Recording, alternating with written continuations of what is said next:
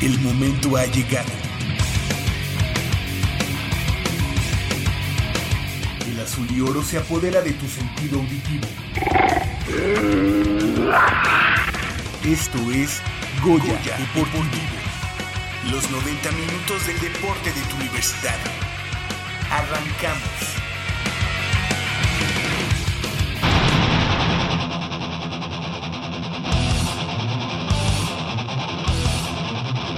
Premio Nacional del Deporte 2000. El presidente de la República, Enrique Peña Nieto, entregó el Premio Nacional del Deporte 2015. El presidente de la República, Enrique Peña Nieto, entregó el Premio Nacional del Deporte 2015. Pumas enfrenta hoy al Atlas en el Estadio Jalisco en actividad de la fecha 4. Pumas Rugby, varonil campeón del Metropolitano Sub-19.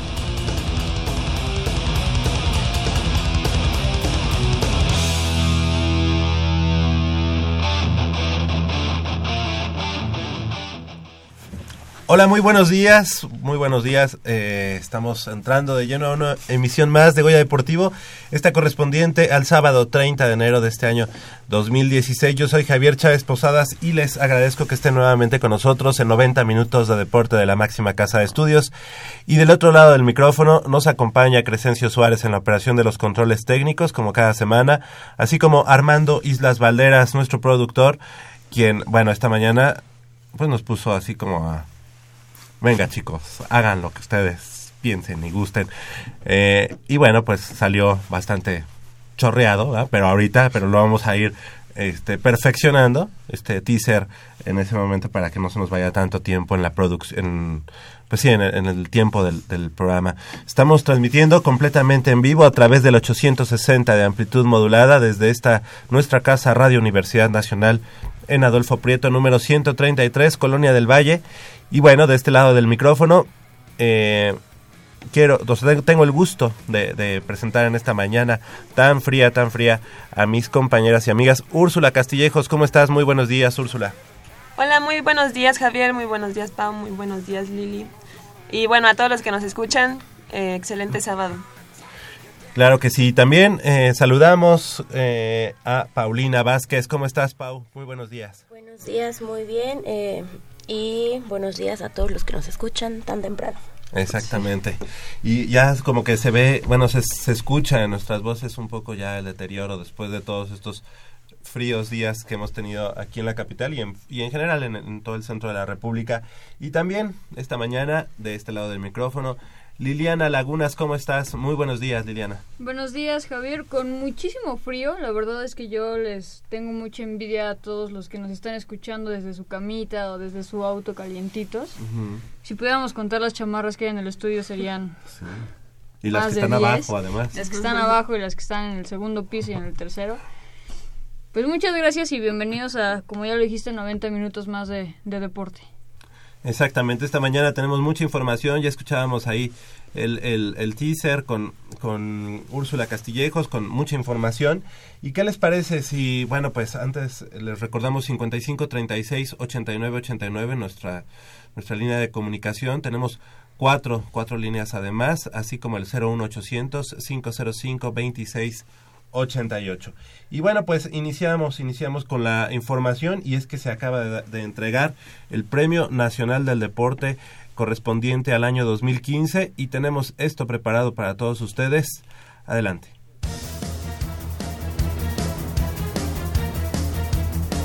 El presidente de la República, Enrique Peña Nieto, entregó este martes en la residencia oficial de Los Pinos los reconocimientos a los ganadores del Premio Nacional del Deporte y Premio Nacional de Mérito Deportivo 2015.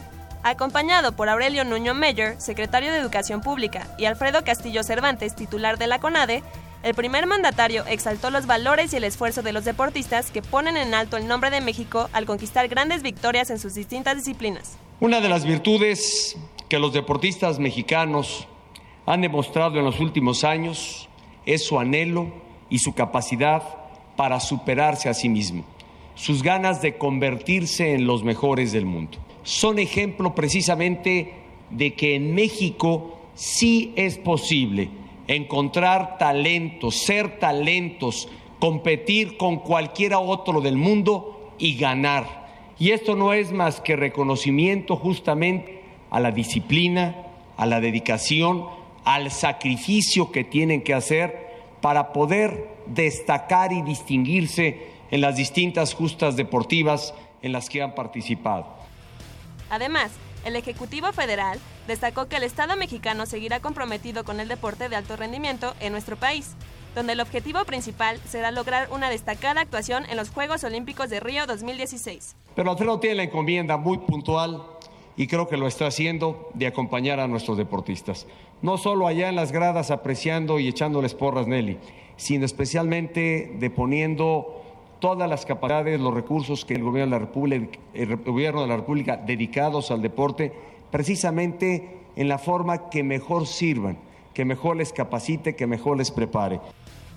Después de la entrega de dichos galardones, Alfredo Castillo señaló que la CONADE está en proceso de reorganizar el Sistema Nacional de Competencias con el objetivo de transformar y masificar el deporte organizado para que la sociedad en general adopte hábitos y estilos de vida más saludables.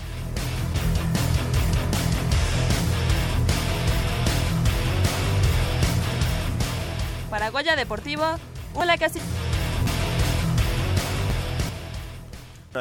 Las palabras eh, del presidente. Bueno, pues eh, muchos o varios galardonados y hay que pues dar cuenta de ello. Gustavo Ayón en este rubro del deporte profesional eh, fue uno de los pilares del equipo que dispu- disputó el torneo preolímpico de básquetbol y logró cinco títulos con el Real Madrid, eh, que fueron la Liga, la Copa, la Supercopa, la Euroliga y la Copa Intercontinental. Yo creo que muy muy merecido este este galardón para en este caso Gustavo Ayón que no había tenido em, digamos mucho éxito en la NBA sin embargo ahora ya en Europa pues las cosas han cambiado para él ¿a quién más tenemos chicas de los ganadores? Pues en el deporte no profesional está Crisanto Grajales, él hace triatlón. Logró el título continental durante los Juegos Panamericanos de Toronto 2015, siendo esta la primera presea para nuestro país en esta disciplina en, en la historia de esta pues de esta justa, ¿no? Y me parece impresionante y que también se le dé pues este espacio a los deportistas no profesionales, porque pues a veces los hacemos un poquito de lado, sinceramente, y pues bueno, Claro, y además como no tienen ese escaparate que, que en, en todo caso tienen los profesionales, de pronto el Premio Nacional de Deporte pues es un cierto bálsamo, creo que no, a final de cuentas no es lo eh, no es lo máximo que, que, que podemos esperar, o sea, creo que necesitamos que ellos tengan mucho más apoyo por parte de las autoridades, de sus mismas federaciones. Pero bueno, el Premio Nacional del Deporte, como ya decíamos, en deporte no profesional y como lo comentabas, Crisanto Grajales en triatlón. ¿Quién más? Bueno, y también tenemos a Saúl Gutiérrez en Taekwondo y él se adjudicó el bronce en el campeonato mundial en, un, en una ciudad muy común, en Chelyabinsk, en Rusia. Además del oro que ganó en los Panamericanos, actualmente él busca una plaza en, en el Olímpico, bueno, en los Olímpicos de Río 2016, ¿no? Sí, y como di- ya lo comenta Saúl Gutiérrez, que, que pues está en una disciplina como es el taekwondo, que históricamente siempre había dado brillo para, para, para el deporte mexicano y que de pronto se ha apagado. Realmente son pocos actualmente los que los que están dando la cara por México, pero bueno, enhorabuena para Saúl Gutiérrez, como ya lo comentabas, buscando un, una plaza olímpica rumbo a Río de Janeiro. Y, en cuanto a deporte paralímpico, En el deporte paralímpico eh, gana Nelly Miranda de natación porque en los Juegos eh, Panamericanos, bueno, para Panamericanos, se colgó seis preseas, cuatro de oro y dos de plata. Además de ella, como ya decías Nelly Miranda, y Amalia Pérez en alterofilia, quien en Toronto 2015 se adjudicó un oro e impuso récord de todo el mundo. Y bueno, algo que hay que comentar es que si bien es cierto ya hablamos de que los deportistas en general no tienen ese escaparate, no tienen ese apoyo, bueno, pues qué podemos decir de los de precisamente de, lo- de estos deportistas paralímpicos, ¿no?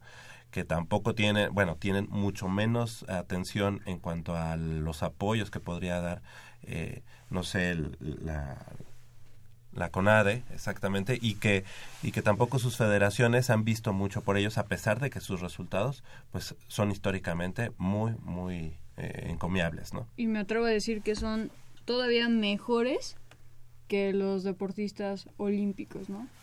Pues sí, por, por todas las Yo condiciones. también opino así. Volvemos a lo que comentábamos hace dos semanas, que los eh, premios y las becas y todo eso se daba hasta después de dar los resultados, no antes. Y pues ese es un problema que... Sí, eh, lo vimos incluso, yo creo que Ana Gabriela Guevara fue la primera que en ese caso vimos que ya que era una triunfadora, ya que estaba, eh, pues digamos, en el podium de, de incluso del mundial, de atletismo y todo esto, ya fue apoyada en este caso por Banamex, por eh, este Telcel, ya todos querían este que ellas que ella fuera su por Nike exactamente y cuando ellas eh, hacen ese, esa preparación previa a, lo- a las justas pues nadie nadie se acercó para, para apoyarlos no entonces es una eh, una constante en el deporte nacional y qué bueno que en esta ocasión bueno pues se está apoyando por medio del Premio Nacional de Deporte que que también pues es un bálsamo. Y bueno, a mí me gustaría abrir a la discusión que yo pienso que este tipo de atletas eh, podrían llegar a ser incluso mejores que un atleta con condiciones normales, eh, porque la forma en la que se entregan, la forma en la que entrenan, la forma en la que desarrollan lo que hacen, yo creo que ninguno de nosotros, eh, estando en nuestras 100% de facultades, lo hace.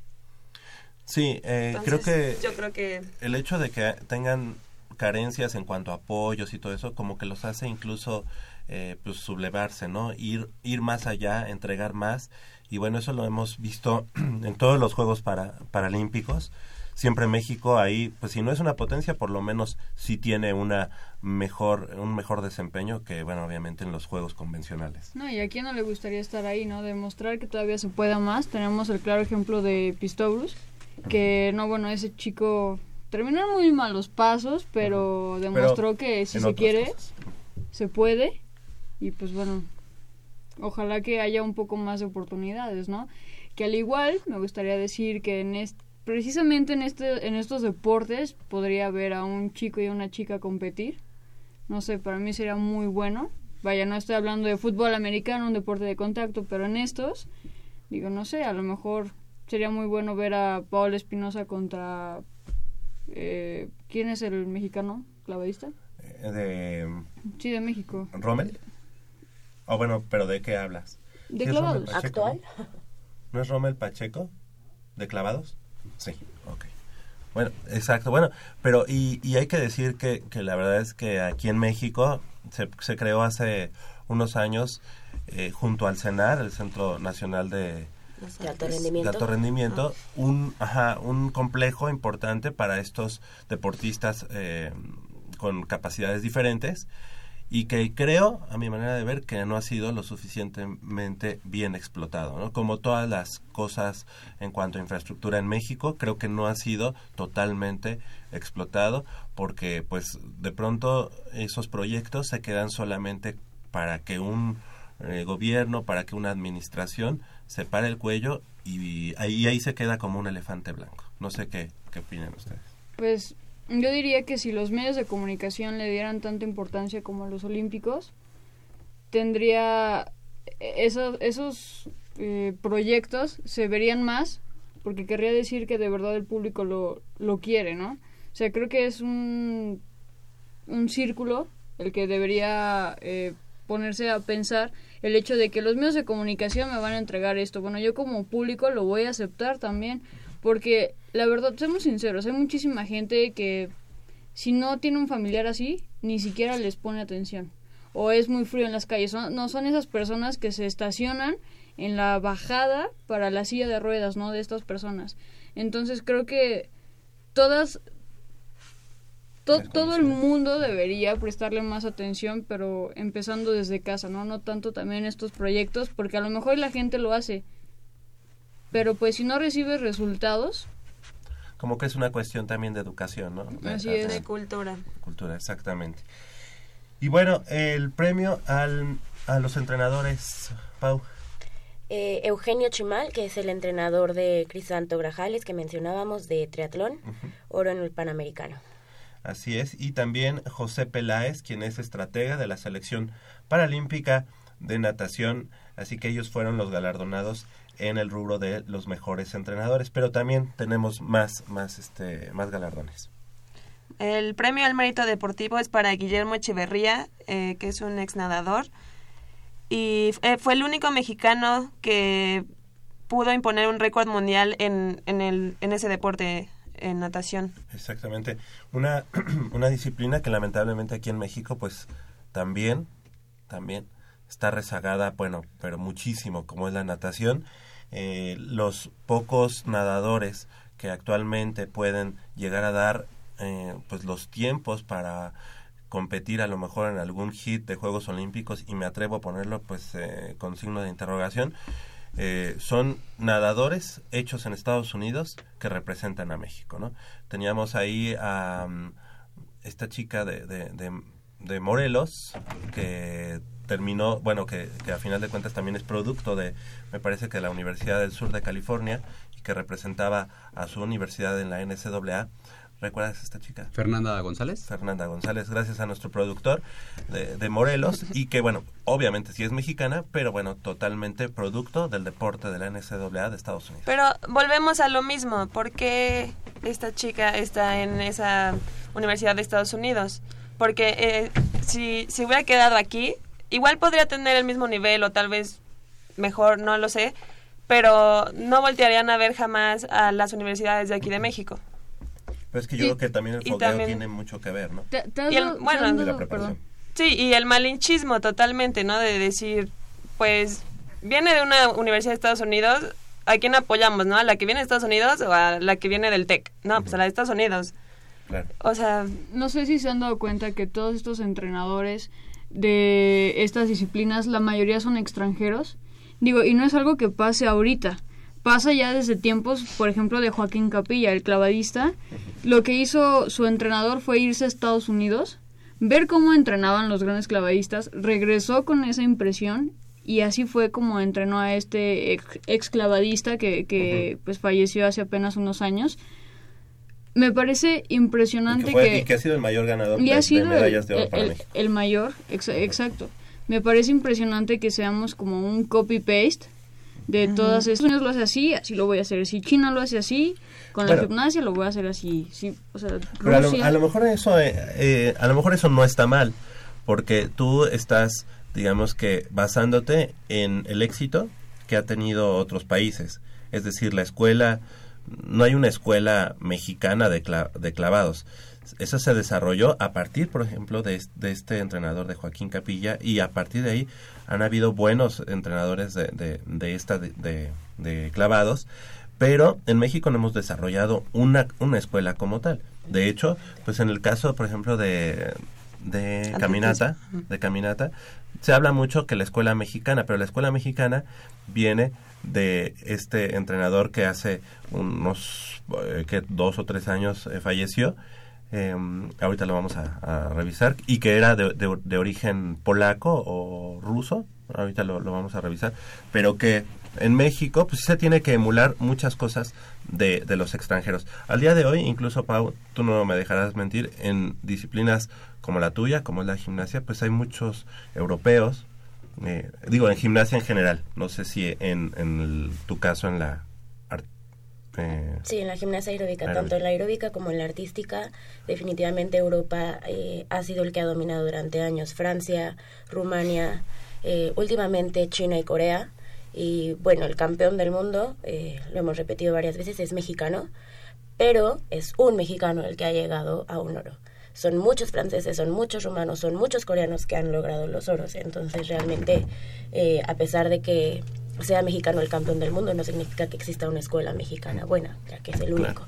Escuela Corea que últimamente ha subido, y yo creo que no se trata solamente de copiar como una estrategia que está haciendo China, que no está haciendo México, que está haciendo Estados Unidos, que no haga México, sino eh, sí copiarlo, pero adaptarlo, estudiarlo y adaptarlo a las condiciones que tenemos aquí en México, que no son las mismas que están en Corea o en Rusia, empezando por el clima, por la alimentación, por la forma de vida. yo creo que eso es lo que hace falta para que se pueda realmente crear una escuela mexicana que se adapte a los mexicanos y a su forma de vida. Claro, porque luego se cae en la, en la exageración y luego vemos un partido de América contra, no sé, Chivas, en donde los únicos mexicanos son 13, todos los demás son naturalizados. Eh, las chavas en el fútbol también prefieren salir de aquí para también lograrlo, porque aquí ni siquiera hay una liga profesional. Como lo comentabas, creo que la situación, en este caso Lili, es que no hay una, o sea, es como un círculo vicioso. Es decir, aquí llega un entrenador y, y, como lo dice Pau, a lo mejor no se adapta al físico del mexicano, a, la idiosincrasia, a su dieta, porque muchas veces el deportista mexicano, bueno, pues no tiene una dieta um, muy buena, ¿no? O sea, a lo mejor o no le da tiempo o tiene que trabajar al mismo tiempo. Entonces, creo que esas condiciones son las que han hecho que en México no haya un verdadero programa de deporte, de desarrollo de deporte, además de que si hablamos de la infraestructura, como ya lo decíamos, pues hay muchas cosas que se quedan incluso como verdaderos elefantes, elefantes blancos. Y bueno, esto salió a colación por como ya nos comentabas Úrsula, el premio al mérito deportivo eh, fue para Guillermo Echeverría, ex nadador y como decías, único mexicano que ha impuesto récord mundial en ese deporte en natación pues realmente son garbanzos de a libra los que han hecho algo por México eh, eh, a nivel a nivel mundial. Y también tuvimos otro otro ah bueno ya ya nos recordó nuestro nuestro productor Jersey Hausleber fue ese ese extranjero que vino a México a dejar pues una escuela en cuanto a, a, los andarines al, a la caminata y que al día de hoy también ya se ha perdido no como que se, se, quedó, se estancó esa escuela mexicana y bueno, ya no somos tampoco la gran potencia que en algún momento pues se pretendió ser en este deporte. Y finalmente, en cuanto a promotor deportivo, se le dio el premio póstumo a José Sulaimán, pues que como ustedes saben, un em, promotor del el boxeo, del pugilismo en México y que bueno pues trascendió a eh, fuera de fuera de nuestro país. Así que esos son los ganadores del premio nacional del deporte 2015 en, en la terna por ahí se quedó nuestra amiga Brenda Flores quien representaba quien representaba al deporte universitario en, en este en, para, para ganar el premio nacional del deporte 2015 y bueno pues creo que también el hecho de estar de estar postulado también es, es una es un logro importante para Brenda Flores. Nosotros nos hubiera, nos hubiera encantado que se hubiera quedado con el, primer lugar. Ella por sus resultados en los Juegos Panamericanos, ¿cierto? Así fue. Bueno, pues son las 8 de la mañana con 26 minutos. Vamos a hacer una breve pausa aquí en Goya Deportivo y regresamos con mucha más información de el mundo deportivo de la Universidad Nacional.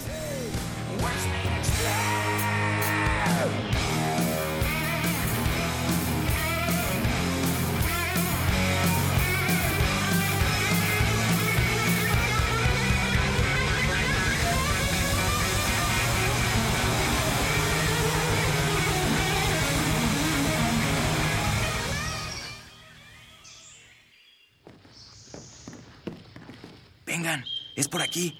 Con cuidado para no despertarla. Pero si ya son las ocho. Shh. A las tres arrancan, muchachos. Rífate, Pedrito. Con esta tiene que caer. Despierta, dulce amor de mi vida. Chale. ¿Pero por qué nos moja? ¿A qué mujer no le gusta que le lleven gallo? Pues a todas, pero no cuando escuchan Goya Deportivo. Los sábados en la mañana tienes una cita y no querrás que nadie te moleste. El cuadrante ensordece con el rugido del felino.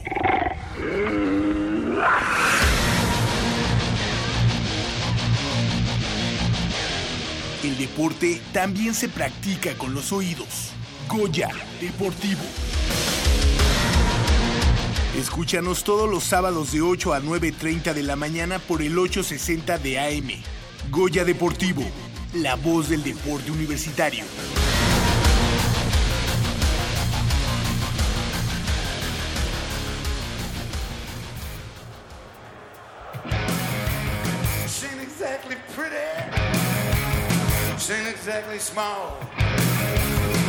one, two, three, nine, and this is, you can say she got it out.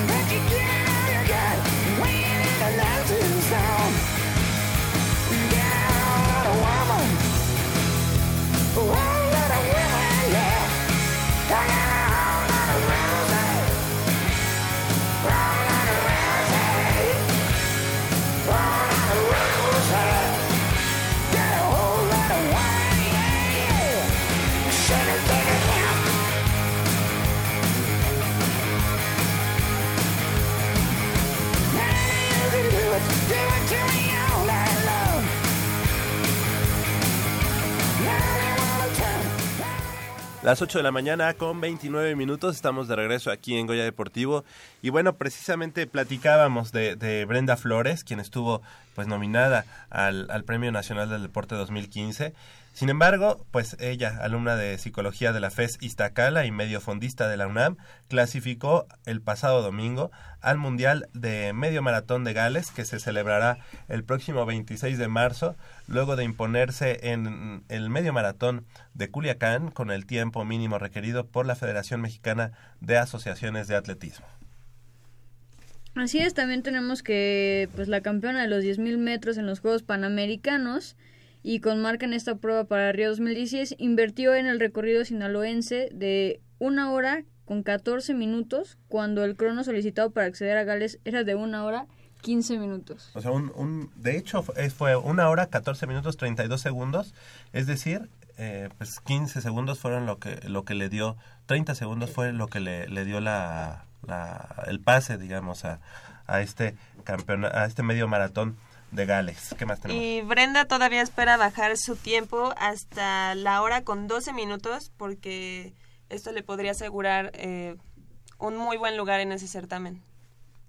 Y bueno, eh, fue la primera competencia para Brenda, una competencia formal importante del año, y aspira a hacer un buen papel en lo que serán sus primeros Juegos Olímpicos, lo que se llevará a cabo el próximo verano en Río de Janeiro, Brasil. Ella ya clasificó en los 10.000 metros planos, sin embargo, está buscando también, eh, eh, por medio del Maratón de Gales, clasificar en los 5.000 metros. 5000 pues pues enhorabuena para Brenda Flores y ya estaremos platicando de este medio maratón de Gales. Eh, ¿Alguna de ustedes, chicas, ha corrido un medio maratón? No corro De 5 ninguno. kilómetros. No se vale un y octavo aguanté de- la mitad.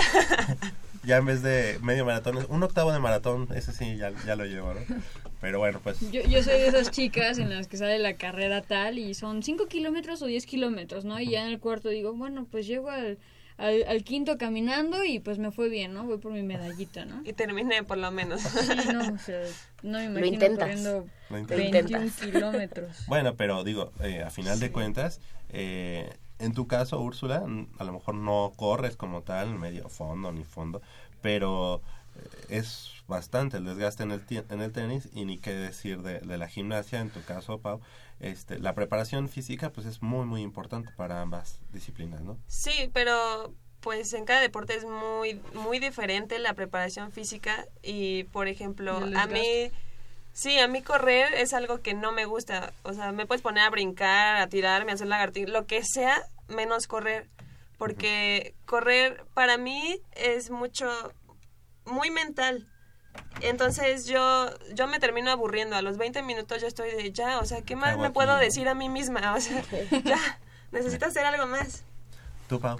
Lo mismo, lo mismo. La verdad, mi entrenamiento de toda mi vida se ha basado en, sí, la resistencia, pero es una resistencia de alta intensidad durante dos minutos a lo mucho.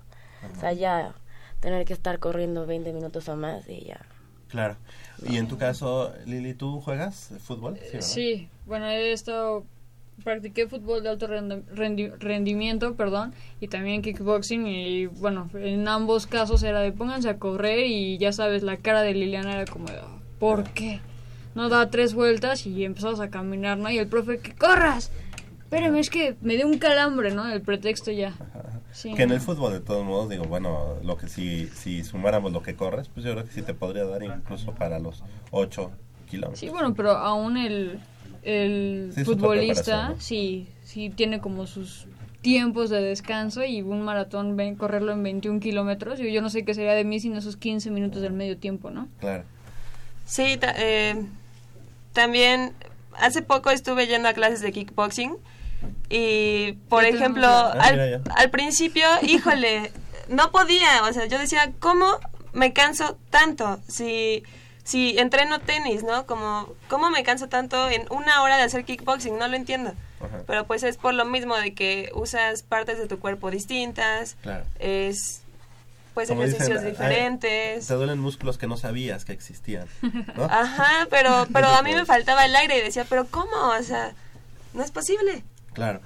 Y bueno, pues eh, precisamente mm, también para, para eh, digo, cerramos esta, esta situación de qué tan deportistas somos, pero quienes sí son un- unos deportistas y que a últimas fechas nos han dado muy, muy buenas noticias, noticias, en este caso ahora son los chicos de rugby, del rugby eh, de la Universidad Nacional y en el caso varonil queremos agradecer que haya tomado la llamada a nuestro buen amigo René Ayala, quien eh, pues dirige al e- a este equipo sub-19 de los Pumas de la Universidad Nacional y que se coronó campeón del certamen metropolitano precisamente sub-19. Muchas gracias profesor René Ayala, gracias por tomar la llamada.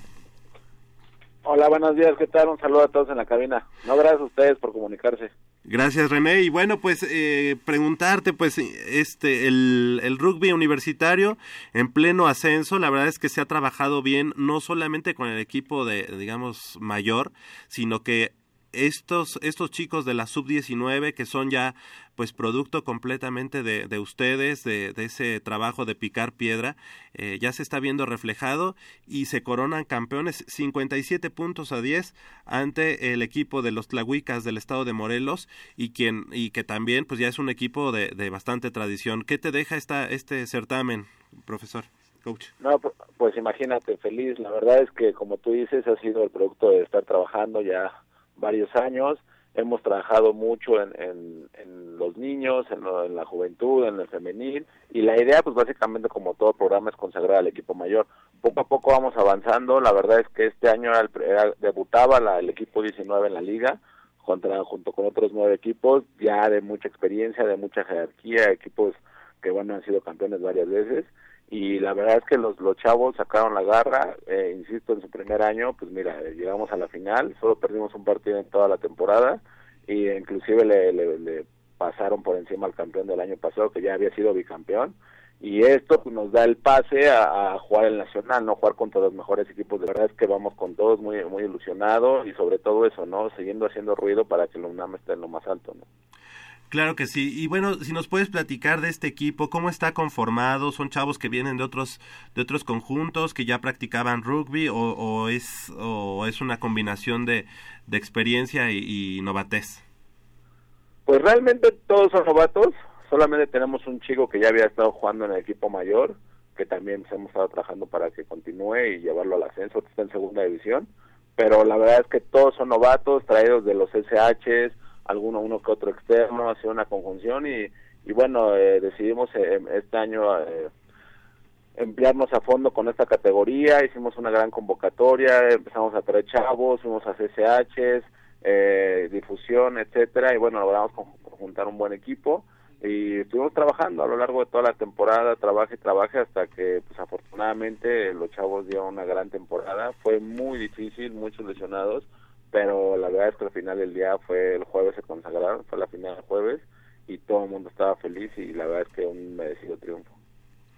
Eh, oye, pro- oye, coach, eh, bueno, queremos agradecer que también ya haya llegado nuestro compañero y amigo Jacobo Luna, quien también pues es un es un experto en todos los deportes. Él lo, lo único su único detalle es que pues llega tarde pero sin sueño. Muy buenos días, Jacobo. ¿Qué tal, Javier? Coach, tengo una pregunta para usted. De, de este plantel Sí. sub-19 que se acaba de coronar, ¿cuántos jugadores tienen la posibilidad real de, de participar en el repechaje rumbo a los Juegos Olímpicos de Río de Janeiro 2016 que se va a realizar en junio en Mónaco, si no me equivoco, ¿es así? Así es, eh, es un proceso un poquito más largo, no, no, es, no es tan sencillo. Ellos primero tienen que, es una cuestión eh, también de ir con, con su categoría. Ya lo que tú mencionas, ese evento, pues ya es un evento mayor, es un evento mucho más físico, mucho más fuerza, y la idea de la Federación Mexicana de Rugby pues, es llevar a los talentos poco a poco. En la final tuvimos la presencia del, del, seleccionador, del seleccionador nacional de, de México, que es el señor Rubén Duque, es un español que sabe un montón de este deporte, estuvo viendo el partido y bueno, ya tomó nota de cuatro o cinco eh, posibles eh, próximos seleccionados para la selección 19 que juegan un torneo muy importante que se llama el NACRA, que es como eliminarnos con, con los equipos, bueno, con los países de la zona, como algo como parecido en el fútbol lo que viene siendo la CONCACAF, acá en nuestra zona se llama NACRA y México en, en el, eh, a finales de este año juega ese torneo que es muy importante en categoría U19 y pues tenemos contemplados por lo que él nos comentó que vamos a tener cuatro o cinco próximos Pumas en la selección U19. Oye, y bueno, ¿qué viene en puerta para, para pues no solamente está este equipo sub-19 que ya logró el campeonato, sino para todo el rugby en general? Eh, pues eh, seguir trabajando, la verdad es que eh, día a día crece más el rugby, día a día tenemos más niños, niñas, eh, la idea es que pues, si consagrar a todos los equipos, ahorita el equipo mayor está peleando por ser campeón en la segunda división, si eso pasa, pues va a acceder a un partido de repechaje que lo de ganarse, que tiene muchas posibilidades, pues ascender a, a primera división, que es lo donde siempre tiene que estar en un año más alto, eh, para la U19 pues eh, trabajar estamos a, como como ganamos la final ganamos el boleto a jugar el, el, el, nacional entonces la idea es consagrarse en su primer año imagínate lo que sería para el UNAM consagrarse como campeón nacional en la categoría y bueno seguir trabajando tenemos eh, categorías inferiores U8 U10 U12 U14 U16 y por supuesto el femenil no que venía de ganar hace un gran año eh, ganar medalla de oro y, ser este, subcampeonas en el, en el nacional precisamente, perdiendo en tiempos extra la final y ahorita pues trabajando con ellas también. Pues esperemos eh, poderlos tener aquí eh, en próximas fechas, eh, coach.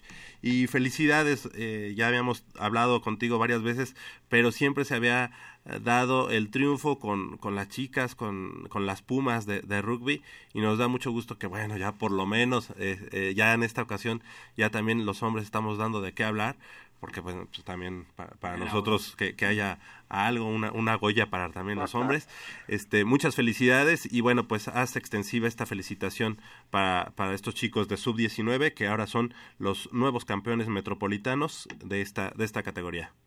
Sí, claro que sí, al contrario, muchas gracias a ustedes siempre por apoyarnos y la idea es, bueno, seguir dando guerra por ahí, seguir cosechando triunfos y que cada vez pues se suene más el rugby el UNAM y sobre todo a nivel nacional que el UNAM ya está ganando un espacio y ya es una entidad respetada en cualquier estado donde se pagan los equipos del UNAM y eso es la verdad de mucho orgullo. Finalmente, yo, eh, te he visto en las fotos ya con el equipo de, de rugby de, de, de, mayor, ¿verdad, coach? Eh, sí, en realidad apoyo un poco a todos. Eh, yo entreno a la mayoría de las, categorías, de las categorías menos a la mayor, porque a veces de vez en cuando todavía extraño jugar y me meto ahí un poquito a jugar.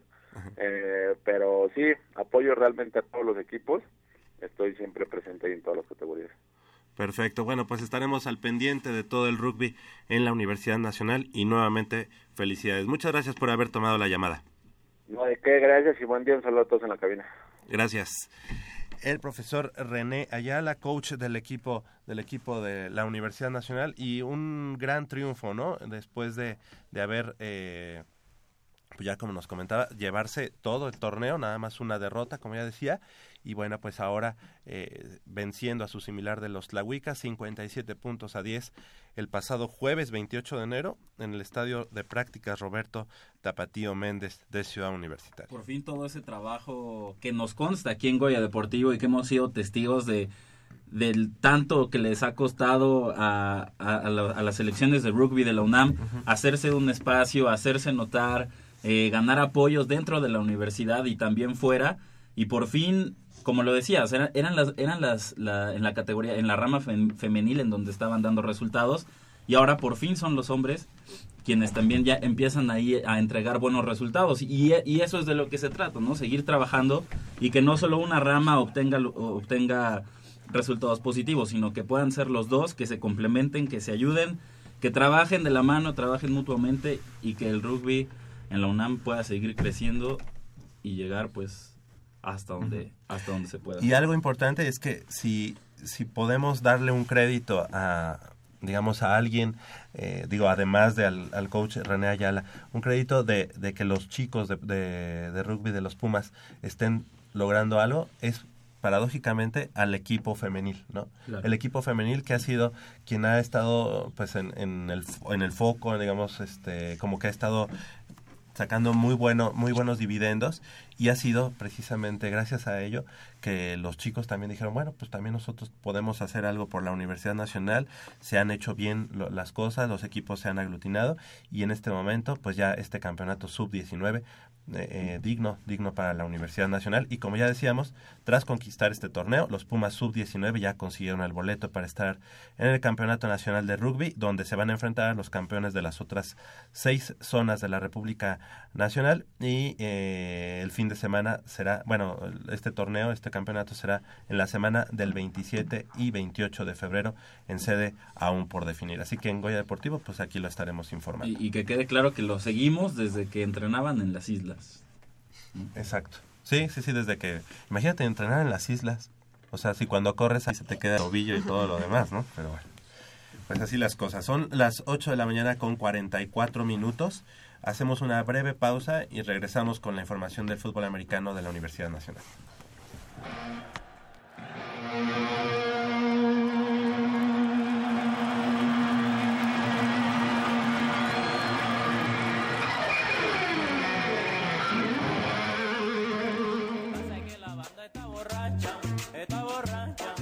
¿El alcohol te divierte?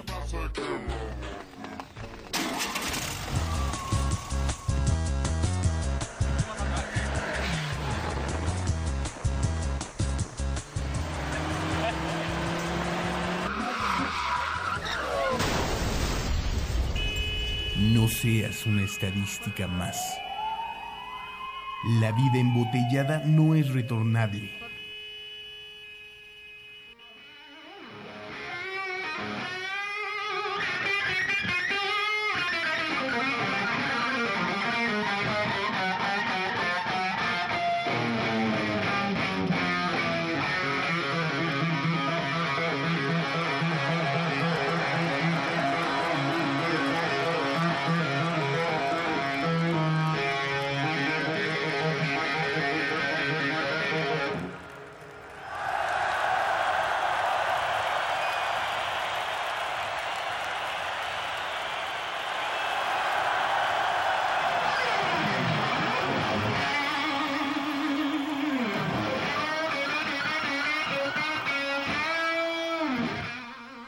Las 8 de la mañana con 46 minutos. eh, estamos de regreso aquí en Goya Deportivo y los invitamos a que nos llamen al 55 36 89 89.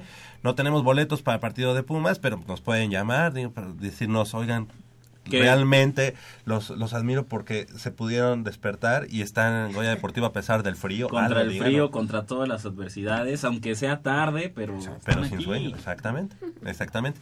Y también nos pueden platicar o nos pueden ir diciendo quién es su favorito para el Super Bowl que se va a llevar a cabo la próxima semana allá en Santa Clara, muy cerca de San Francisco, bueno, ni tan cerca de San Francisco, pero que nos puedan, que nos digan quién es su favorito y vamos a platicar de eso en unos minutos más. Eh, hoy, hoy empieza formalmente la pretemporada para para los equipos de Pumas Zacatlán y le agradecemos nuevamente por segunda semana consecutiva. Ya nos lo queremos traer aquí al estudio, pero sabemos que él vive hasta, a- hasta Naucalpan, entonces no, que, no quisimos hacer Aquí a la vuelta. aquí a la vuelta, exactamente. Carlos Zavala, nuestro buen amigo de los Pumas Zacatlán, manager de, de la organización. Charlie, nada más para que nos, nos platiques eh, eh, sobre esta, este doble partido que va a haber allá en Acatlán. Buenos días. ¿Qué tal? Muy buenos días, Javier. ¿Cómo estás? Buenos días a todos los este, radioescuchas y todos tus compañeros que están ahí en cabina. El día de hoy, Ajá. este, como me hacías ahorita mención, tenemos dos este, prácticas conjuntas. La primera es con la juvenil, nuestra Under 18, y vamos a jugar contra precisamente el Texem. Tenemos una práctica conjunta, como te decía, y posteriormente tendremos, yo creo que dos cuartos de, de scrimmage. Ajá. Y el segundo, eso es a las 11 de la mañana. Ya a las 15 horas está programado un scrimmage precisamente contra el Texem, contra su juvenil única, y para nosotros es nuestra intermedia. Correcto. Entonces, los dos partidos contra el Texem. Es correcto. Ok, oye, ¿y cómo va? ¿Ya es, digamos, el, el equipo más o menos definitivo de, en cuanto a la intermedia o todavía habrá algún corte? Pues hasta ahorita ya es aparentemente ya la lista del roster definitivo que tenemos nosotros. Ya este contamos con el total de este 57 jugadores. Y en lo que es este, perdón, este es perdón, este es el roster de nuestra juvenil con 57 jugadores. Y con nuestra intermedia estamos ahorita con un total de 63 jugadores. Correcto. Oye, y bueno, este será el segundo scrimmage para el equipo del Texem, y que, que hace una semana perdió contra los linces de la Universidad del Valle de México. Eh, sin embargo, eh, para Pumas, Zacatlán será apenas su primer eh, prueba, ¿verdad? Así es. Ok, ¿y cuál- ¿cómo ves las expectativas del equipo? Pues mira, ahorita hay un buen ambiente, están muy motivados los muchachos, sobre todo los de la juvenil, que tenemos una conjunción de chicos que subieron apenas de la infantil AAA que terminó ahora en agosto del año pasado, que no pudieron ellos tener la oportunidad de integrarse a la juvenil de otoño de, del 2015 y que es su primera incursión apenas ya en la juvenil. Eh, de nuestros veteranos que teníamos de, de otoño, pues ya por la edad suben a intermedia y tenemos muchos jugadores que son este novatos, así es de que pues el equipo es trae sangre nueva y pues vienen con miras de ser un este fuerte rival ahora en esta temporada. Ah, perfecto. Y bueno, pues entonces, 11 de la mañana y, y luego hasta las 3 de la tarde. Así es. Perfecto, pues ahí está la invitación para todos nuestros amigos que quieran asistir allá a la FESA Catlán para ver estos dos scrimmage, estas eh, prácticas conjuntas. Y bueno, pues te agradecemos mucho, eh, Carlos Zavala, Charlie, eh, que, que hayas tomado la llamada y que nos hayas platicado sobre el acontecer ahorita allá en Pumas Zacatlán. Que haya éxito el día de hoy, que se puedan ver ciertas cosas ya de cara a la próxima temporada, tanto de juvenil de primavera como de intermedia. Así es, pues muchísimas gracias a ustedes por su invitación y pues es un gusto para mí estar aquí desmañanándonos con todos los radioescuchas, pero es algo muy bonito, ¿no? El fútbol americano. Muy amable, muchas gracias. Pues ya, ya te tenemos aquí casi tu lugar para que cada semana aquí estemos platicando. Ya que no vengas desde allá porque es, es- está bastante lejos Naucalpan, pero por la vía telefónica ya podemos platicar. Claro que sí, con mucho gusto. Para mí es un honor estar este en compañía de todos ustedes. Gracias, Carlos. Reciban un fuerte abrazo y que tengan un excelente día. Buen día, claro que sí. Carlos Zavala, manager del equipo de los Pumas Zacatlán y como ya comentábamos, pues, pues, hoy hoy tenemos hoy tienen un, una buena una buena prueba, ¿no? Sí, ya empiezan a preparar y a tener su, su primer- sus primeros partidos de lo que será la temporada 2016. Pumas Zacatlán que están obligados a hacer un muy buen papel y dejar atrás lo que fue la temporada pasada con algunos altibajos que no fue tan consistente y no pudieron dar ese estirón que se esperaba de Pumas Zacatlán. Bueno, ahora a empezar de cero e ir desde el principio por las por las victorias, los triunfos y regresar a, a esos a ese protagonismo del que ha sido del que, que tiene Pumas Zacatlán en Onefa. En ONEFA, exactamente, y como un, eh, digamos, estandarte del, del, del deporte universitario, del fútbol americano universitario, y en el norte de la ciudad, pues también un- una organización ya de, de- de mucho tiempo y con, con mucho arraigo con, con la gente del- de, la zona. Y bueno, pues eh, sin más, también vamos a platicar de lo que será el Super Bowl, todavía es una, una- a la próxima semana, pero creo que llegan al Super Bowl los dos equipos eh, pues que, demostraron que, que tienen los fundamentos, bueno, que tienen los argumentos para estar en el juego grande. Exactamente, Carolina que no tuvo mayor complicación para superar a a Arizona y a Larry Fitzgerald que era ahí por ahí tu favorito en esa cuestión sentimental para llegar hasta el Super Bowl. Arizona no eh, Arizona no tuvo con qué eh, pelearle a Carolina y a Cam Newton y a una defensiva comandada por eh, jugadores como Luke Kuechly, como Thomas Davis y, y que completa en todos los sentidos, en toda la extensión de la palabra. Y eso en, en la conferencia nacional. Ahora en la americana, el duelo número 17 entre la rivalidad de Peyton Manning y Tom Brady lo ganó Sí, Peyton Manning, dos pases de anotación. No tuvo los mejores números, no fueron números sobresalientes. Que lo ganó la defensiva, ¿no? Que exactamente, lo ganó la defensiva. 23 golpes a Tom Brady. Tom Brady acabó el partido. Eh, es que no, no hay palabras. O sea, fue. fue Batido. Sí, o sea, ahora sí que nos vamos a, a este término coloquial. Fue hecho pomada. De verdad, a Tom Brady lo hicieron pomada. 23 veces lo habían golpeado. La mayor cantidad de veces que lo habían golpa- golpeado en un partido en, en la temporada habían sido 12. Y en el partido del, del domingo pasado fueron 23 golpes. Incluso, incluso en, en- en la toma de, de televisión se llegó a ver cómo tenía el, el- el codo izquierdo, si no Sí. me parece, ensangrentado, totalmente ensangrentado. Fueron 23 golpes. Von Miller, Derek Wolf, DeMarcus Ware, eh, en fin, todos, Una gran toda la defensiva. pero, pero más aún, una gran lectura de lo, del, del, este, del perímetro y, bueno, en especial de, de la secundaria, que, que son los linebackers de- del equipo de los de Broncos.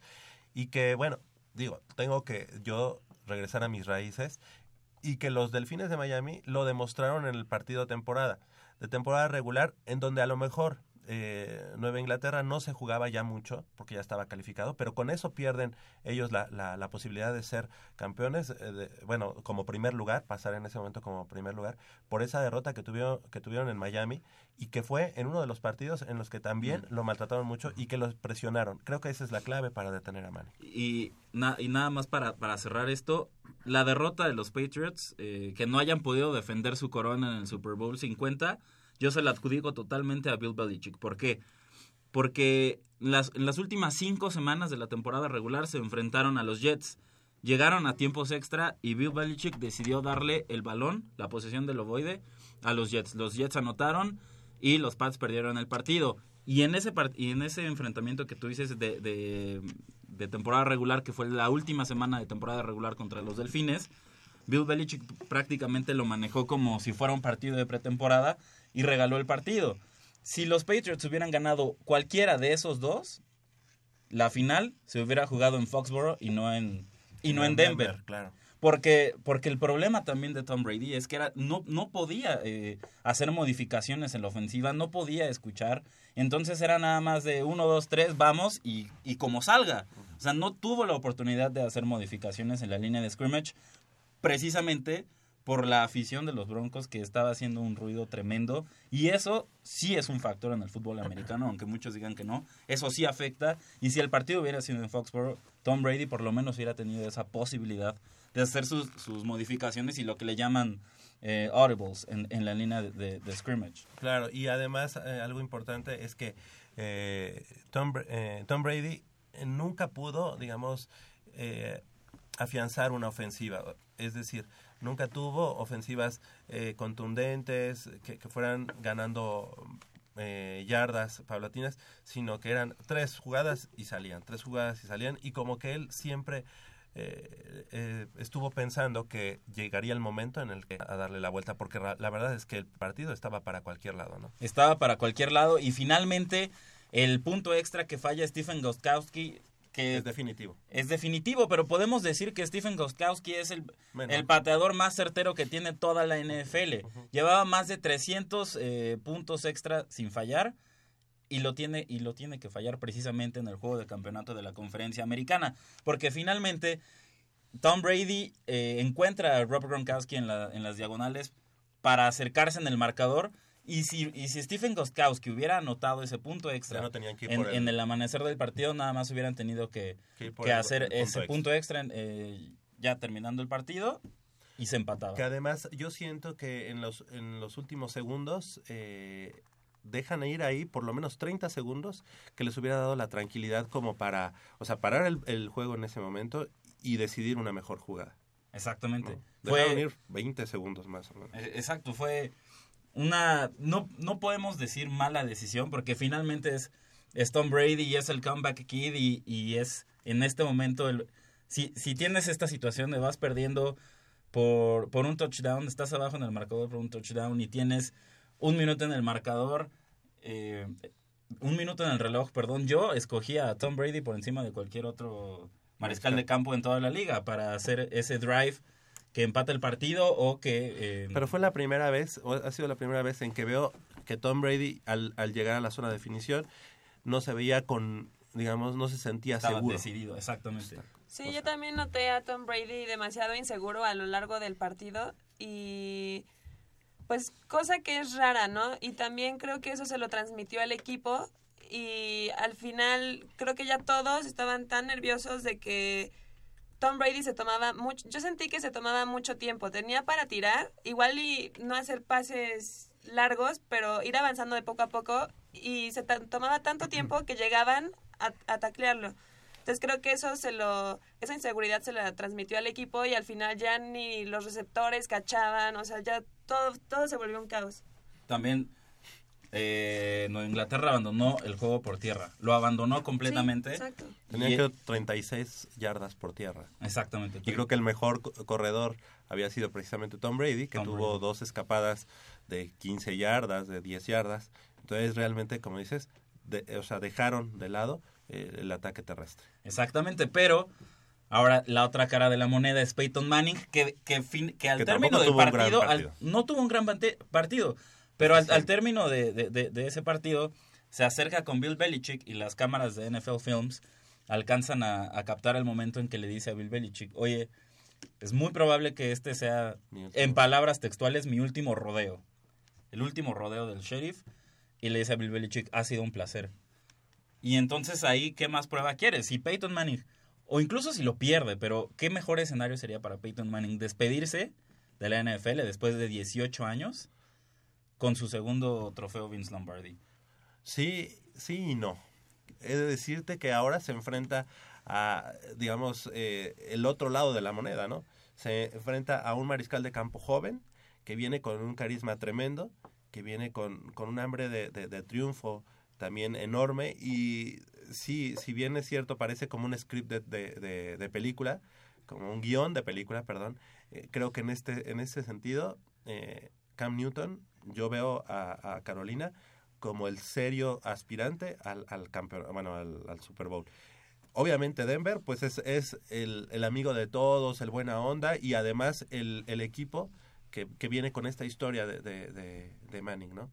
Pero sien- siento que, que no tiene con cómo eh, pelearle al equipo de Carolina. Mira, yo digo que no sé si el verdadero aficionado del fútbol americano, pero un, un aficionado de cepa que, que, que conozca toda la tradición y que reconozca la trayectoria de un grande y futuro integrante del Salón de la Fama como Peyton Manning, tendría que estar apoyando a Denver en el Super Bowl. No por Denver, sino por Peyton Manning. ¿Por qué? Porque ha sido una temporada muy, muy rara para él. O sea, Sí, lesión, quitando, ¿no? quitando, quitando esa temporada de 2011 que no juega porque por su cuarta operación en el cuello, que no juega completamente y es al, al siguiente año cuando, cuando Jim Irsay, el dueño de los Colts, decide deshacerse de Peyton Manning y selecciona a Andrew Locke en el draft. Quitando esa temporada, Peyton Manning jamás había perdido un partido de, de temporada regular por lesión o por lo que tú quisieras. O sea, en 18 años de carrera jamás había perdido un partido. Y le pasa esta temporada, en la fascitis plantar que sufre en la semana 10 en la derrota contra los Kansas City Chiefs. Se va a la banca, entra Brock Osweiler, que no era novato, ya llevaba tres años aprendiendo precisamente de Peyton Manning. Le gana a los, a los Patriotas en Nueva Inglaterra y logra mantener el barco a flote. Regresa Peyton Manning y pues te das cuenta que para los playoffs necesitas un jugador como él. A- acu- a- hay que acordarnos también que esta temporada Peyton Manning rompió la marca de más yardas por aire en toda la historia de NFL. Eh, más de, son más de 50 mil y la rompió Peyton Manning. Y empató a Brett Favre con 186 victorias de temporada regular. Ya no lo pudo superar.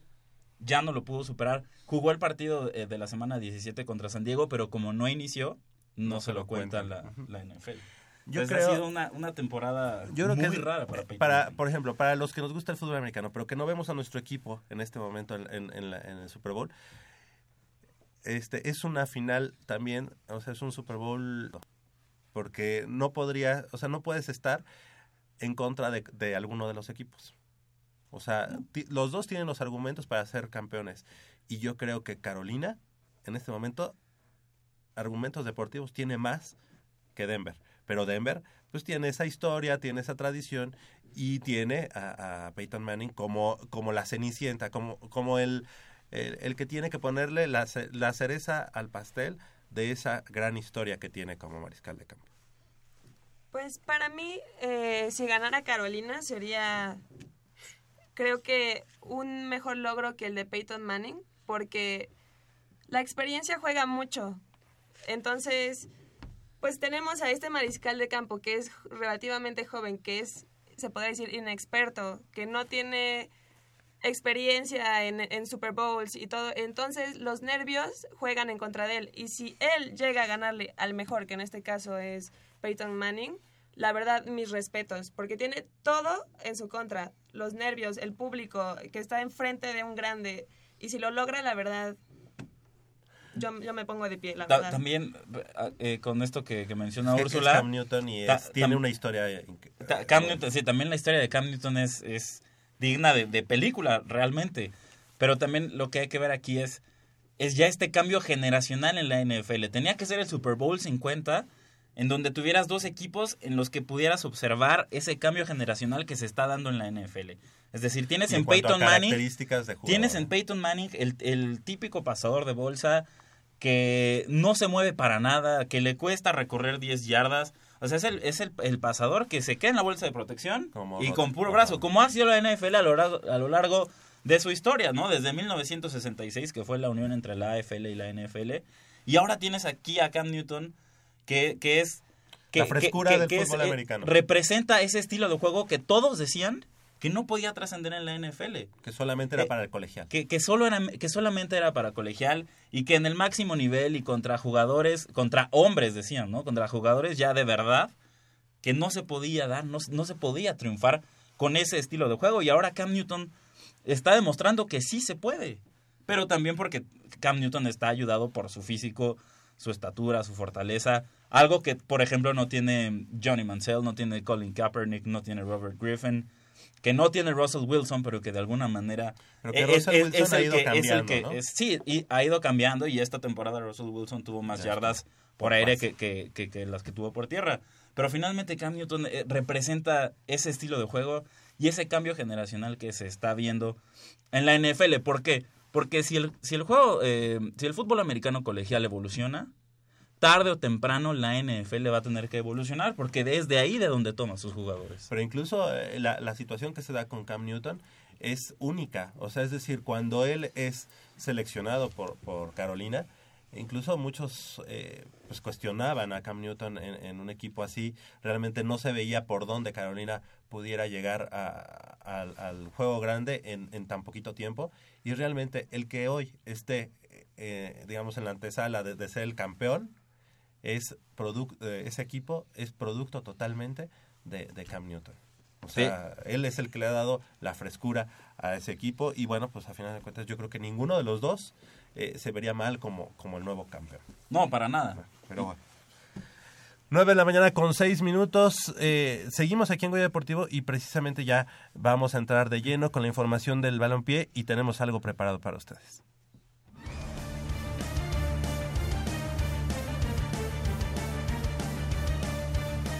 Con solitaria anotación de Matías Alustiza al minuto 26, los Pumas cayeron 1-0 frente a Puebla en el Estadio Olímpico Universitario. A pesar de que el conjunto felino intentó revertir la situación al ingresar al terreno de juego a jugadores de vocación ofensiva, no le fue suficiente ante un conjunto que se quedó con 10 hombres tras la expulsión de su portero Cristian Campestrini. Al respecto, hablaron Guillermo Vázquez y Pablo Marini, entrenadores de Pumas y Puebla respectivamente. El equipo intentó reaccionar en el segundo tiempo, eh, teniendo mucha gente ofensiva, intentando eh, empatar el partido, pero pues no terminamos bien las jugadas, aunque el equipo estuvo insistiendo, eh, tuvo los deseos, pero, pero no tuvimos la claridad para, para ponernos en una buena posición para buscar el gol. Hubo muchas imprecisiones, perdimos muchas pelotas, no terminamos bien las jugadas y habrá que trabajar en eso, no, no desesperarse, seguir eh, intentando. Como, eh, los equipos cada vez son más, más complicados, nos conocen, entonces tenemos que, que tener, eh, no desesperarnos y seguir trabajando para mejorar, yo no veo otra.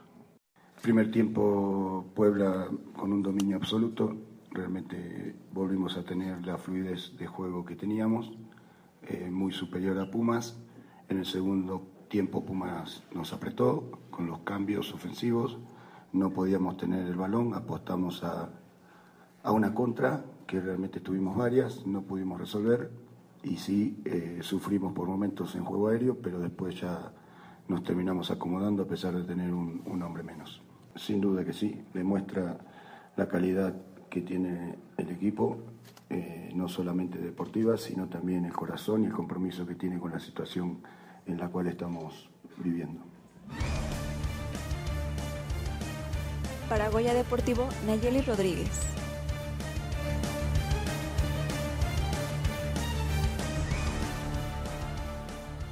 Pues ahí escuchamos lo que lo que sucedió hace una semana. La verdad es que un partido muy mal por, por el equipo de los Pumas. Jacob. Malo en el sentido que están desaprovechando la ventaja de la localía. Sí, es, cierto que en comparación con el torneo anterior, después de tres jornadas los Pumas tienen la misma cantidad de puntos. Son, son tres. Y, y, o sea, en ese sentido, digamos que no se prende tanto, o sea, no se prenden tanto las alarmas ni los focos rojos. Pero hay que recordar por qué Pumas llegó al liderato el, el torneo anterior. Llegó al liderato por no desaprovechar su ventaja de local, por ganar sus partidos en casa, por no permitir gol en casa y por hacerse fuerte en Ciudad Universitaria, por hacer pesar el Estadio Olímpico Universitario. Esa fue la clave para que Pumas fuera el líder del torneo anterior. Ahora eh, está desaprovechando esa condición.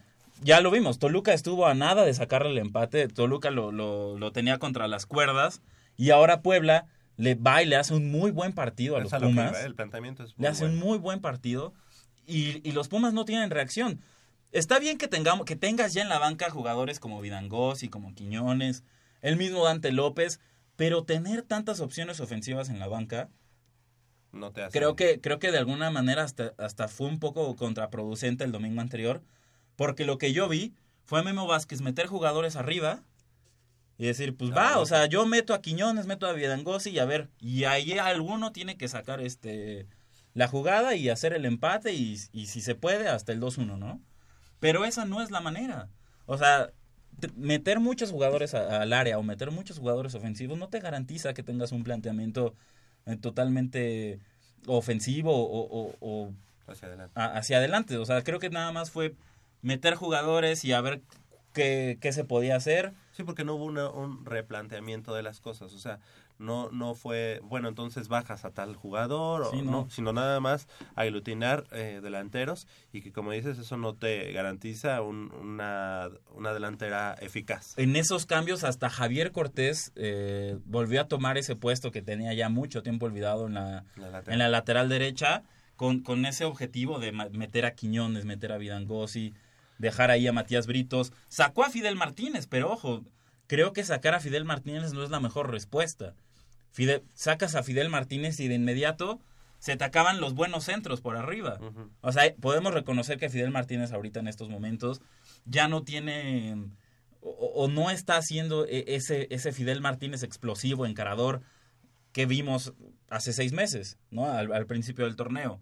Pero sigue siendo un tipo que en cualquier momento te puede hacer una genialidad y meterte un buen centro porque tiene un muy buen pie y tienes ahí un tipo como Lalo Herrera que puede rematar. Sacas a Fidel Martínez, se acaban los centros y sí tienes a Daniel Udueña, tienes a Quiñones, tienes a Vidangosi, pero no había conjunción ofensiva, no había un entendimiento, no se veía algo claro en el partido. Pues yo creo que a, a Memo Vázquez se le olvida que eh, antes de un partido, pues es estudiado, ¿no? Y creo que tiene, o debe más bien tener este plan B por si acaso. Ahora tú mencionas lo de Fidel Martínez. Y es a lo que yo pienso mucho lo que le pasa a estos jugadores que llegan a equipos nuevos. Cuando entró era muy explosivo y podía hacerte lo que quisieras. Ahora no. ¿Por qué? Porque para mí Pumas juega muy aburrido. O sea, no, no podemos ver a un Pumas que pueda contraatacar. O sea, le pasa, el Picolín hace un paso largo, ¿no? Y tiene ya solo para irse a, a, a gol y ¿qué hace? Perder el balón. Entonces, si tú llegas y como Puebla lo hizo, ¿no? Que primero atacó bastante, después se le plantó bien atrás y después, qué aburrido es ver de ver que un portero haga tiempo. O sea, híjole. Y luego sale expulsado por doble amarilla, llega el otro y también voy a hacer tiempo. No, de verdad, algo que mencionas tú, que en CEU deben explotar mucho, sí deben explotar que de verdad los partidos son sumamente aburridos ahí. O sea, no hay por dónde verle que, que Pumas pueda hacer algo si llegan a planteárselo. No sé, nunca había visto un equipo que se quedara, se echara a perder si llegan a decirle, oye, te estudié, vi cómo jugabas y te voy a llegar de este modo. O sea, No tuvo- no tuvo dónde. respuesta, ¿no? No, no, hay- no hay por dónde. Y nunca lo ha hecho. Nunca. Por Yo- eso se le vio la liguilla tan espantosa eh, el, el torneo pasado. Porque se les, se les plantan bien y no tienen por dónde. O sea, es como Chivas. Se ponen a contratar y se ponen a hacer mil cosas, pero ¿de qué les sirve tener 20 delanteros si no saben ocuparlos? ¿De qué les sirve tener a un Fidel Martínez si lo van a calmar? ¿Sabes qué? Si no son las cosas. Dale mejor el balón a tal. O sea, no, qué horror. Yo coincido contigo en, en- en casi todo. No sé si en, en la parte de que los partidos sean aburridos. O sea, eh, me refiero a... Creo Son que muchas veces el planteamiento es, me- es medroso en el momento en el que Pumas va ganando o anota un partido, luego, luego los echa para atrás. Eso sí, eso sí. Pero siento que incluso el partido, y no porque Pumas haya ganado ese partido contra Toluca, que ganan 3-2, es un partido eh, que incluso Pumas se encuentra con los goles como de manera muy fácil, ¿no? De pronto, o sea, como que le, le empatan y luego luego llega un rebote y gol. ¿Te has dado cuenta que Pumas no se echa para atrás cuando está de visitante? ¿Por qué no los plantea así cuando está de local? Porque cuando está de local se vuelven, no sé, con confianza o veto a saber que digan es que aquí la barra va a hacer que... Como que quieren que se funda el otro equipo con la altura y Sí, el ¿no? calor. Por ¿no? eso yo menciono que son muy aburridos, porque no ves lo mismo eh, a Pumas en, en CU que, en, que siendo visitante. O sea, no, no, no entiendo esa manera de hacer las cosas. Yo también coincido con Liliana que los partidos de Pumas son muy pesados. Bueno, en este torneo son muy pesados, porque como ya lo había comentado antes, el torneo pasado, como que los jugadores tenían algo, como un espíritu de lucha, no sé, algo que en verdad yo decía, wow, ok, seguiré viendo. Pero ahorita los veo y sí digo, no, pues les da igual si ganan o pierden, no veo nada nuevo, como que siempre es la misma estrategia. O sea, sí, como Es que eso. digo, y luego, ¿qué más? Tuvieron seis meses para estudiar exactamente a Pumas y saber de qué lado llegarle. Lo hicieron, se le acabó la, la felicidad a, a este equipo y ahora a ver cómo vamos a sacar los resultados. A ver, me voy a echar para atrás y voy a esperar que el equipo contrario no me haga gol. Porque yo ya no sé de qué manera o por qué otro lado llegar para seguir anotando. Bueno, en ese sentido, en, en lo que comentan, yo no estoy de acuerdo en que Pumas no sepa contraatacar. Es decir, si Pumas fue la mejor ofensiva del torneo pasado, fue precisamente porque aprovechó eh, es, esos latigazos que, que puedes tener con, con gente rápida como Fidel Martínez e Ismael Sosa. Pumas, si algo hizo el torneo pasado, fue contraatacar. Y si fue, de la, si fue la mejor ofensiva, fue porque supo aprovechar a la perfección el contraataque con base en esta formación No es 4 cierto. 4-2-3-1 No. eh, con esta formación 4-2-3-1 que prioriza el juego defensivo y después te ayuda a, a ser letal en el contraataque con jugadores rápidos. Que lo comentamos también en, en programas anteriores. Para que esa formación sea funcione de manera ideal necesitas un delantero eh, letal, pero, o sea, no que sea un rematador, necesitas un delantero que, que, que pueda botarse, que pueda retener el balón, que pueda mm, abrirse a las bandas y es algo que Lalo Herrera no te ofrece. Lalo Herrera está nada más ahí para rematar el balón y, y párale de contar. Pero igual, ¿de qué te sirve meter un gol de la manera que sea contraataque o planeado, lo que sea? Si vas a meter el gol y te vas a ir para atrás y te van a estar tocando la puerta una En- y otra y en- otra y en otra vez hasta que te meten gol y otra vez vas a atacar y, y regresas. O sea, es lo mismo. ¿Por qué no sigues atacando y metes 10 goles? En casa, por ejemplo, es, es, es lo que pasa. Pumas consigue la ventaja y esperando que el rival se funda por las condiciones eh, del clima, por la altura de la Ciudad de México, se, eh, le cede la iniciativa al rival, ojo, eh, que es muy diferente, diferente que echar el camión atrás. Sí, le no cede la iniciativa al los rival. 90 minutos al mismo Exacto, nivel. le cede la iniciativa al rival. ¿Pero por qué? ¿Por qué lo haces? Porque confías en tu defensa. Sabes que tienes una defensa sólida que puede detener esos embates, que puede contener los ataques. Tenía, podrías decir, Tu punto débil era la lateral derecha con José Carlos Van Rankin. Bueno, ahora tienes a Marcelo Alatorre, que si bien no te brinda esa proyección ofensiva, sí eh, es una garantía en la marca y en la defensa. Ahora, la bronca es que si vas a confiar demasiado en tu defensa, que no defiendan al, al- al borde del área. Es lo que, eh, lo, lo que vimos de- desde la liguilla en el torneo anterior y lo que estamos viendo ahora. O sea, sí, cede la, sufrimiento, inici- la iniciativa, pero pues no dejes que te lleguen tocando hasta el área, hasta el área grande y ahí es ya cuando le les quieras quitar el balón, que eso es algo que, que vimos a lo largo de la liguilla y que ahora están repitiendo. Yo ahora, por ejemplo, ahora que no está Polo, sí estoy de acuerdo con él, ¿no? Ahorita, ahorita sí estaría de acuerdo con él, que Pumas en estos momentos no tendría por qué, por qué jugar de, de, de esa manera, no estar, estar tan... eh, Tan a la espera. Tan a la espera, exacto, eh, del rival. O sea, si tú me dices es en liguilla, yo lo, yo lo apoyo porque finalmente en liguilla hay que ganar como sea y sigo Porque manteniendo. nos ha tocado del- estar del, del otro lado, ¿no? De, de ser los que juegan bien, los que proponen y no sé qué, y bonito, y gustando y agradando. Y a pesar de eso, pierdes por la situación de la, de la tabla, por muchas situaciones, ¿no? y, y en ese sentido, yo creo que es un poco más eh, estratégico, digamos, el planteamiento en la liguilla que ahorita, que en el tercer partido de la temporada, ¿no? Exactamente, hay- hay mucha diferencia. Si tú a mí me dices, eh, ahorita los Pumas se meten otra vez a la liguilla en el clausura 2016 y la vuelven a jugar de la misma manera, yo te lo firmo, porque finalmente nos, nos resultó y nos llevó hasta la final. Pero no hay que hacerlo en la tercera jornada del torneo regular. Ahí, ahí es cuando tienes que mostrar otras cosas y, y con base en ello colocarte en la cima de la tabla y mm, si no en la cima empezar a sumar para que cuando ya lleguen los viajes a Sudamérica pues ya tengas ahí un colchón de puntos Ahora, el planteamiento que hace Memo Vázquez partido a partido siempre era así como, bueno, es que no tenemos gran ba- banca, no tenemos no sé qué. Al día de hoy, como dices, pues creo que nunca habíamos visto una banca de Pumas con tantos refuerzos extranjeros, este, digamos de calidad entre comillas, que se tiene que demostrar en el terreno de juego ahora con Pumas, ¿no? Eh, exactamente tienes a Matías eh, Vidangosi el Que chileno. tampoco enseñó mucho, ¿no? no enseñó mucho pero yo no lo pondría en la banda. Yo lo pondría como centro delantero o como dijimos el programa anterior en la posición de Matías Britos. Yo no lo pondría en la banda porque finalmente es un delantero. En la banda ahí está Luis Enrique Quiñones que sí está jugando en la banda y lo está haciendo bien. Pero yo en la banda no pondría a Matías Vidangosi.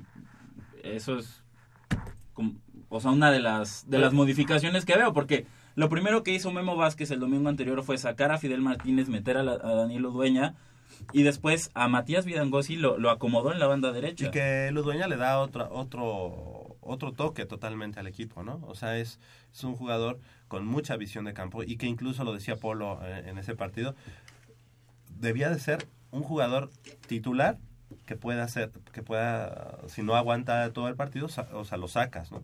Pero no ser un, un jugador de recambio, no sé. Yo creo que esa estrategia de los cambios, a mí sí me parece muy buena de que eh, la chita sí sea cambio. Porque creo que ella está aprovechando más el desgaste de, si no los 11 jugadores, que son los contrarios, sí de la mayoría. Digo, el equipo solamente tiene tres cambios. Tú tienes a una chita, es... Digo, Pero imagínate que, tú lo que metes a la fresco chita- con los otros 11 y después... no pero ya es que el ya se des- no tiene que no tiene que correr mucho. Ok, pero ya se sí. desgastaron los jugadores. Mejor en ese momento metes a alguien rápido, porque ya están desgastados los demás. Yo creo que la chita no necesita incluso moverse mucho en el, en el terreno de juego. Es él no, parado. claro, pero lo- los pases que da, sí eh, hay necesidad de que los demás corran. Ahora, también sí se ve a la chita Ludueña corriendo y pobrecito. O sea, sí, de repente ya se ve que está cansado. Entonces, yo creo que sí, ese cambio sí es muy bueno porque entra ya cuando hay un desgaste en el otro equipo, aprovecha eso también para sus com- compañeros, filtrar los balones. Si entra fresco, ha pasado. Lo han metido de titular y, y no es lo mismo. No se ve el, el- el mismo Bien. ataque. Eso, eh, digo, vamos a, vamos a platicar eso. Tenemos el previo de este partido que se va a jugar hoy en punto de las 8.30 allá en eh, el Estadio Jalisco. Caer ante Puebla la semana pasada caló hondo en Pumas. Y es que los universitarios no perdían ante la franja en casa desde la apertura 2012. Pero no es el resultado el que más molesta, sino la forma en cómo se perdió. Así lo asegura Alejandro Castro. es una llamada de atención, pero para, para encender los focos rojos creo que es muy prematuro eh, decirlo. Tenemos objetivos muy claros y hay que, hay que ir tras esos objetivos, hay que ser conscientes que, que se hizo un mal partido, hay que apretar eh, todo lo que, lo que nos falló y bueno, sí, aparte, al final de cuentas es un juego, es, fútbol y la afición no debe de dudar si el torneo pasado hicimos bien las cosas, no pasa por un tema de, de entrega o de esfuerzo, creo que eso está más que claro, ¿no? Fue un, mal día, un mal rato y nada más. El rival ahora, en esta fecha 4 del Clausura 2016, es Atlas, una escuadra que no está en su mejor momento y que si algo necesita con urgencia, de acuerdo con Ismael Sosa, es de una buena actuación en casa. Ellos también vienen necesitando de, vienen igual que nosotros prácticamente, dos derrotas, así que, que va a ser un partido difícil, eh, ellos juegan bien al fútbol, es, es un estadio difícil, así que nosotros tenemos que, como dije, tratar de volver a lo que hicimos el torneo pasado para, para estar más tranquilos. Durante la semana, el nombre de Ismael Sosa se manejó como una posibilidad de ser convocado a la selección mexicana. Finalmente, esto no será posible, porque el argentino naturalizado ya jugó en categorías menores con la albiceleste. Sin embargo, esta negativa no lo desconcentra de los planes que tiene con el equipo. Sí, la verdad que sí, eh, con mucha confianza, tratando de, bueno, de aportar con el equipo. Ahora venimos de, de dos derrotas difíciles, pero, pero bueno, tenemos la fe que, que lo podemos sacar adelante. Eh, hemos estado en situaciones peores, así que, que bueno, que hay que tomarlo con responsabilidad y hacer las cosas bien. Sobre todo porque en dos semanas inicia Pumas la actividad en Copa Libertadores, y es por ello que los triunfos en esta parte del calendario se vuelven aún más indispensables. Bueno, viene la copa, eh, los viajes te cansan, eh, después el equipo va a querer pelear los dos frentes y, y en un momento se va a hacer difícil, así que, como te dije, no podemos perder más puntos, tenemos que empezar a sumar para, bueno, estar tranquilo con ese tema y eh, en lo personal estoy muy contento por, por jugarla, así que eh, nada, vamos a hacer el mejor papel y, y dejar bien parado a Puma y al fútbol mexicano. Pumas no gana en la cancha del Atlas desde la liguilla de la Apertura 2004 y en fase regular no lo hace desde la Apertura 2003. Para Goya Deportivo, Úrsula Castillejos. Pues ahí está eh, lo que lo que veremos hoy allá en el Estadio Jalisco. Le mandamos un saludo a nuestro compañero y amigo Polito García de León que ya ¿Qué va en camino, ya va en camino al Estadio este, no Jalisco. está aquí con. Sí, exacto. Y él coincide conmigo, dice, en cuanto eh, dice, el hacha debe ser titular cuando los jugadores de Pumas están frescos, ahí es donde hay que aprovechar a Ludueña y si aguanta los 90 minutos, qué mejor. Y si se cansa antes, tienes a Quiñones o al mismo Fidel y ahí le das frescura al equipo y son tan peligrosos como el mismo Ludueños. Mientras Fidel muestre baja de juego, debe banquear para que se ponga a trabajar más duro. Le mandamos un saludo. Oye, ahorita nada más retomando este tema de, de Danilo Dueña, yo pregunto, ¿de verdad se ve una diferencia impresionante en el campo cuando ingresa de cambio? O sea, ¿de verdad se nota? ¿Qué dices? ¿Ludueña ingresa y, y los Pumas son otros?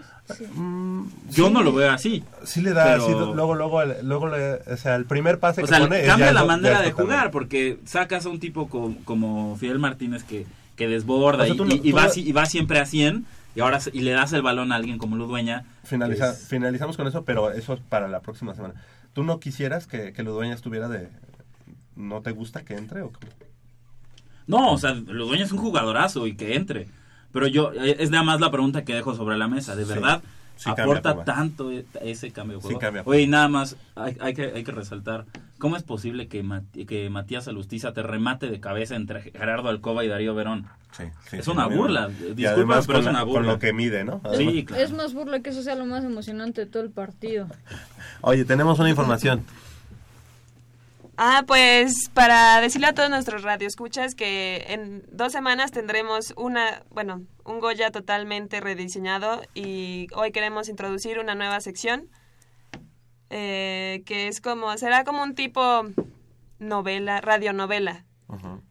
Entonces, pues... Son de estas cosas típicas que pasan en el fútbol, tanto para un aficionado como también para un jugador, ¿no? O sea, es un poco... Un poco el color actuado. Mm, No, es más bien como una pequeña actuación de, de estos Cómo, distintos... ajá, reacciona la gente de repente, cómo se transforma Ah, en mm, otros. suena, suena muy, muy interesante. Eso será a partir de eh, dentro de dos programas. Así es. Sí, o sea, hoy tenemos, eh, traemos un pequeño fragmento. Ah, ya, ya Y- lo vamos a, lo sí. vamos a escuchar. Ah, ¿Ya en este momento? Bueno, lo escuchamos y regresamos, ¿verdad? Vamos. Es la gran final del fútbol mexicano. ¿Sabes? No tenemos que ver el partido de fútbol si no quieres. No, si quiero, amor. Sé que a algunos hombres no les gusta ver deportes con sus novias porque piensan que no nos interesa o que no lo entendemos. Pero de hecho yo creo que en verdad te gusta el fútbol. Ay, qué bueno que lo dices porque yo no soporto verlo contigo. No lo entiendes y no te interesa. ¿De qué estás hablando? De que eres un villamelón. Tú no vives ni sientes la intensidad del fútbol, menos con los Pumas así como yo. Tú no sangras el dorado y el azul. Pues ahí, ahí está, digamos, un- una pequeña probadita de lo que tendremos. Ya tiene nombre, ¿cómo se llama? Que todavía no, estamos en eso. Estamos, digamos, ya tiene nombre. ¿Por qué no pero nos es ayudan? Sí, no escuchas a, a elegir dan- un nombre para que salga igual más pronto. Pero es ¿no? una, es una Las novelas del deporte. Es una radionovela del deporte, de, de los Pumas, producida por Liliana Lagunas. Y bueno, y también el guion. Ok, el guion es de Liliana, de No. Úrsula Castillejo. Ah, perfecto. Pues enhorabuena. La verdad es que este sí, necesitamos esa, esa frescura que tienen los, los chavos recién egresados como todos ustedes. Como yo, que ya estoy viejo. No, no es cierto. Pero, y también, fíjate que no se, nos, se nos está yendo el tiempo, pero este siempre se nos ha quedado, bueno, se nos está quedando en el tintero la información sobre el libro que está que presentó en días anteriores nuestra compañera eh, Úrsula Castillejos y además de invitar a nuestros amigos a que te vayan a escuchar allá en, en la peña que está en satélite que es el en Sapo el Cancionero. sapo cancionero. exactamente todos los viernes ¿verdad? Eh, bueno, todavía estamos en, en eso. O sea, a- eh, ayer fue mi primer día, pero todavía estamos como viendo bien, viendo cómo fechas. va a ser la cosa. ajá.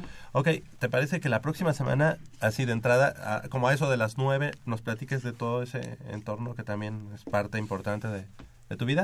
Sí, perfecto. Y pues, que nos dé una probadita también de, De, de que lo canta. podremos Exacto. escuchar en Ok, son las 9 de la mañana con 30 minutos, es decir, estamos llegando al final de esta emisión. Del otro lado del micrófono, Crescencio Suárez en la operación de los controles técnicos y Armando Islas Valderas. De este lado del micrófono nos despedimos. Liliana Lagunas, muchas gracias. Pues muchas gracias a ti, Javier, y nos vemos dentro de ocho días. Claro que sí. Eh, Úrsula Castillejos, muchas gracias. Muchas gracias a todos y les informo que tenemos nueva campeona en el Australian Open, Angelique Kerber, la alemana. Gracias por eso a todos. Estás desvelada, la, la, la viste a las 5 de la mañana, pues cómo no. Oye, y Liliana, Liliana, digo, eh, Paulina, Paulina Vázquez, muchas gracias por haber estado con nosotros esta mañana. Muchas gracias a todos. Invitarlos rápidamente, está la Liga Mexicana de Voleibol en el frontón cerrado de Ciudad Universitaria. Ah, hoy a las 7 juegan las universitarias, las Pumas contra Jalisco y mañana a las 2 contra los Tigres. Hoy a las 7 y mañana a las 2 de la tarde, frontón cerrado. Muchas gracias, Paulina Vázquez. Y, y tiene tarea, Paulina. Sí, tiene Paulina porque el partido de hoy, 8, 8 ¿Y yo. No? Jacobo Luna, gracias. Muchas gracias y oigan a Pumas. Nos escuchamos el próximo sábado. Yo soy Javier Chávez Posadas y les recordamos que tenemos una cita eh, dentro de ocho días, el próximo sábado en punto a las 8 de la mañana, en una emisión más de Goya Deportivo, 90 minutos de deporte universitario, deporte de la máxima casa de estudios. Hasta la próxima.